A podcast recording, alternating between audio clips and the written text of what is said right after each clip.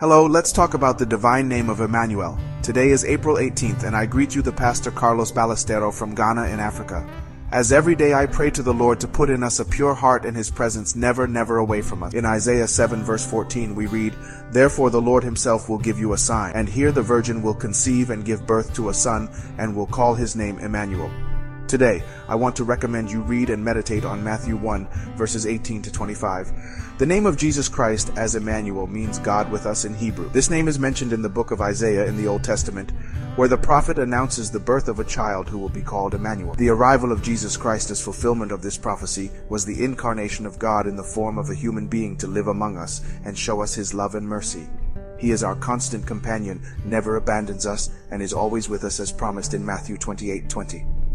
And here I am with you every day until the end of the world, said Jesus.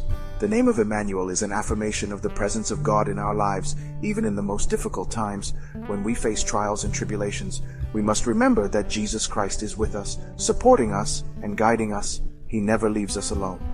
The promise that Jesus will be with us every day not only refers to his physical presence during his ministry on earth, but also to his presence through the Holy Spirit that dwells in the hearts of believers.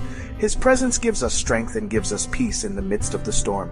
In Revelation 21 3, we read that in New Jerusalem God will dwell with his people and will be his God. This is the final fulfillment of the promise of Emmanuel. In heaven we will live in the constant presence of God and we will never have to separate from him. Brothers and sisters, remember that the name of Emmanuel is more than a simple word. It is a promise and a truth that we must carry in our hearts. When we feel alone, sad, or distressed, remember that Jesus Christ is with us and we can find comfort and hope in his love and presence today. I bless your life in the name of our Lord Jesus Christ. Amen and amen.